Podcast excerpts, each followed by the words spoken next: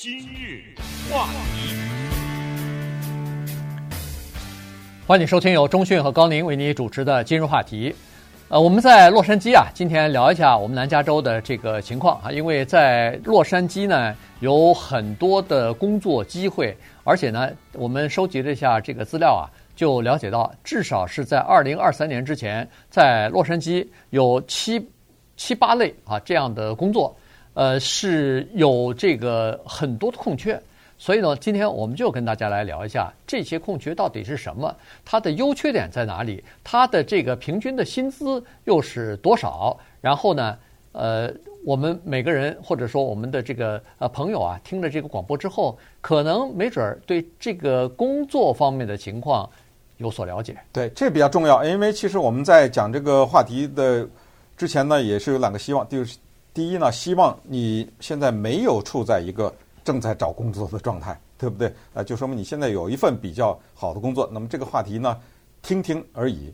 第二呢，就是希望这一次的经济的衰退也好、萧条也好，或者是呃各种各样的动荡也好呢，对你没有很大的影响啊。希望能够大家一起共度难关。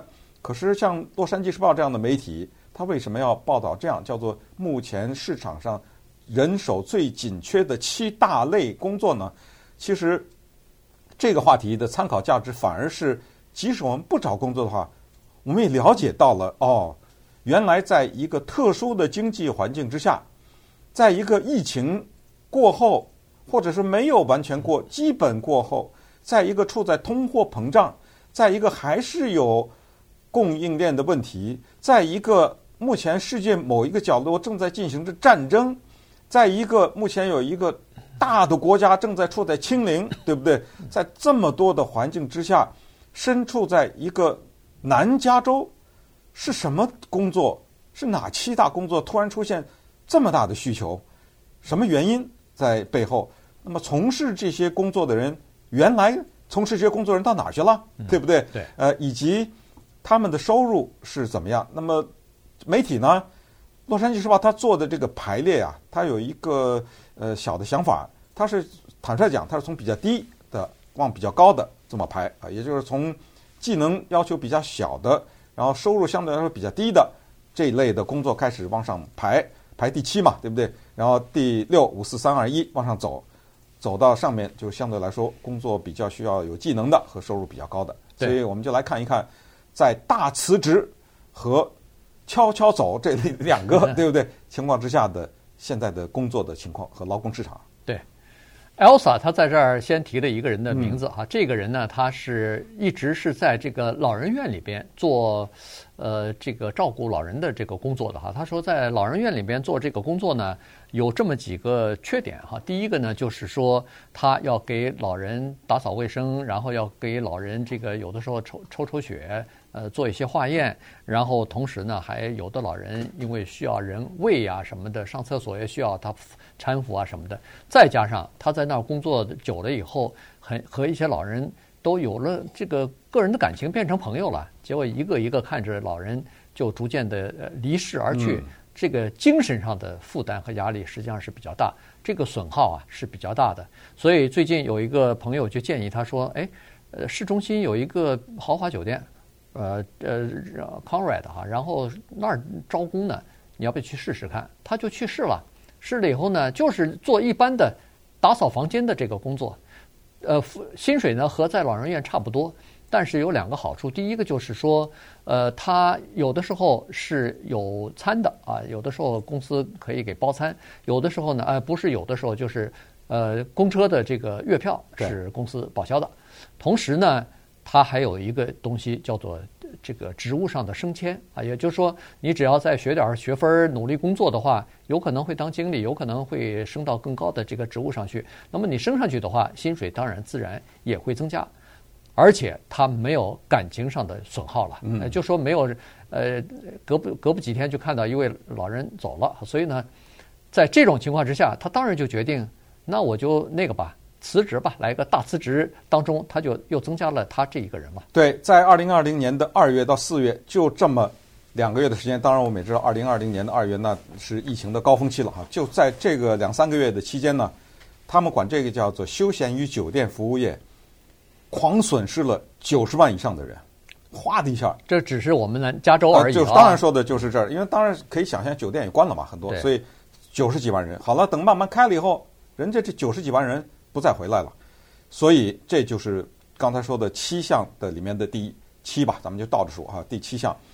这个工作的薪水也就是三万出头吧，三万二、三万五不等吧，大概就是这样，三万来块钱。所以它有它的一定的好处，就是相对来说比起照顾老人。不过刚才你既然说到老人这样的情况，照顾他们这么辛苦，其实我们应该特别的体谅这些的工作人员，对吧？对他们在做着那种说实话很可能很多人不太愿意做的这个事情。那么第六个呢，在这个排行榜上叫做快餐业。呃，这个也可以想象啊，这个快餐业呢，辞职人非常的多，所以现在有很多的空缺。对，说到快餐业，在美国哈，基本上都是一样的。美国是一个汽车王国，是呃，美国的这个汽车文化是非常，呃，非常悠久的哈。然后呢，生活习惯有的时候也是围绕着汽车，所以美国人特别喜欢吃快餐。呃，喜欢边吃就是边开车，就是一边行动一边在吃东西，而且连买的时候都不下车。没错，都呃很多都是 drive through。你看那个咖啡也有，那个 汉堡也有，反正都有哈。所以它是这么一种文化。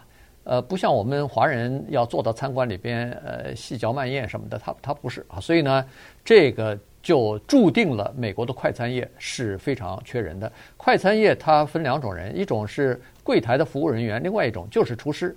他那个厨师跟中国什么法国大餐的那些厨师不一样啊，他那个就是煎汉堡啊，煎汉堡，然后炸薯条，大概大概就是这个，那完全是熟练工，完全是你就按照人家的规定，薯条放在油里头多长时间，它有个时间就就捞起来就行了。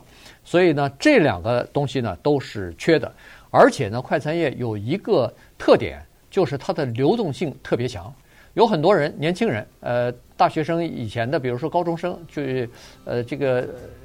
打个 part time 哈，打个零工，然后要上了大学了没时间，或者到另外一个地方去上大学了，他就辞去了。所以在这种情况之下呢，快餐业的这个流流动性呢，就保证了他那儿与恨不得是经常是有空缺的。但现在就更是这样了，而且他那个薪水说实话也不是很好啊，基本上就是和那个最低薪资也就差不多了，三万多块钱。如果你要是做这个 full time 的话，基本上也就是这么个情况。对，那排在第五的呢，就是刚才说的。家庭照顾或者老人照顾了哈，因为这个事情非常重要。到了二零三零年的时候，大量的婴儿潮的人呢进入到这个年龄，这个年龄社会学家把它叫成了叫做“银色的海啸”。嗯啊，就说明到二零三零以后，就满街都是那个银头发、灰 白头发的人。对，所以这个行业的服务业的人呢，也是特别的需要。当然，他的问题也是跟上述的同样，就是辛苦，精神压力比较大。而且年薪呢也是在三万二到三万五之间。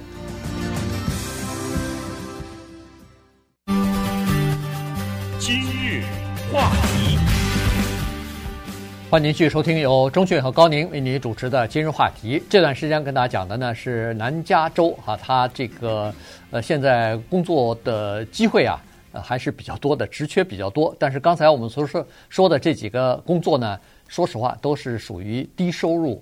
呃，而且是你没有办法在家上班的啊，这些都是要自己真正的人要去上班的这些地方。你你到那个汉堡包快餐店里头，总总要有人啊，对吧？然后你照顾一个老人也是这样子。刚才说了，在家庭里边做这个照顾工作的人呢，他不一定完全都是真正的受过训练的这些人，有很多是家就是自己或者是。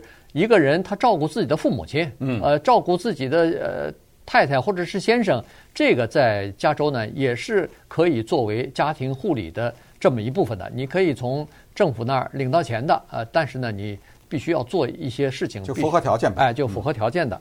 好了，除了这个之外，接下来的一个工作呢是一大类，叫做仓库仓储这这一类啊。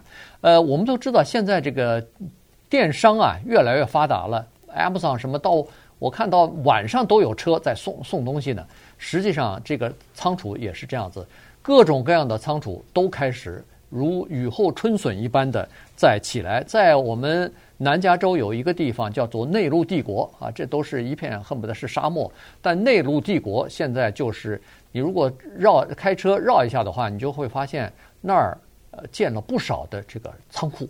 啊。那建了仓库不能光是空着的，所以里边要有人，要出货，要接订单。现在呢，很多人都自己不到那个店里头买东西了，全部在网上下订单，所以这个仓储方面的工作也是非常多。对，接下来呢就是第三项了啊，叫卡车司机。这个大家听了很多，我们也不想在这个方面呢就花更多的时间了啊。卡车司机呢，由于刚才说的各种各样的情况，包括一些快递啊什么这种，当然这个卡车就运的是更多的东西，更大的这种卡车啊，它呢。急缺人才，大概现在缺个十几万呢啊，在美国，所以这项工作如果有兴趣的话，是可以考虑，因为他的年薪就开始比刚才上述说的那几个开始多一点，他就是五万一、五万二起跳了那，就五万多块钱呢就已经起跳了。那只是他唯一的一个，大家可能也能可想而知的，就是他的工作的时间比较长啊，呃，比较辛苦啊等等，而且可能经常是要离开家人呐等等，就是这个。一个特殊情况，住在那个什么汽车酒店呐、啊，什么之类的啊，这就是第七个、第五个、第五个了啊。那么第六呢，就是叫做干净能源的工作。哎，这个听起来有点意思吧？可能最危险的就是这个。对，绿色能源。对，因为现在那个拜登总统不是签了各种各样的这个法案嘛，其中有一部分呢，就是要投资发展绿色能源的。在我们呃加州是二零三零年什么的要。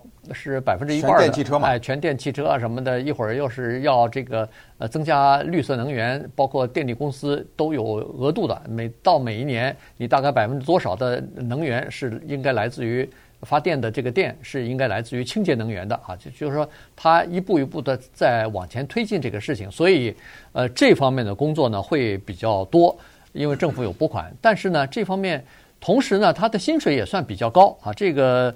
呃，七万三起跳，哎，七万三以上啊！但是呢，他需要的东西呢，需要的工人呢，大部分是两种，一种呢就是电工。所谓的电工，就是你家里边要装这个太阳能的瓦了，要装太阳能板了，那这个人呢就要到家里，不光是你家里头，或者是这个企业的楼楼里头，这停车场什么的，这都可以装。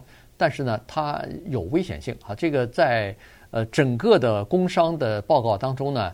这种电工就是装太阳能瓦、装这个风力涡轮机、装风风力发电机的工伤发呃发生工伤事故的比例，在整个行业当中都是数一数二的。对，而且除了他这个工伤事故以外呢，据说可能还容易生病啊什么之类的。反正这个不是我们说的啊，这个是美国的叫做劳工统计局，他们定期的公布这种所谓最危险的工作的排行啊什么之类，他们给排的。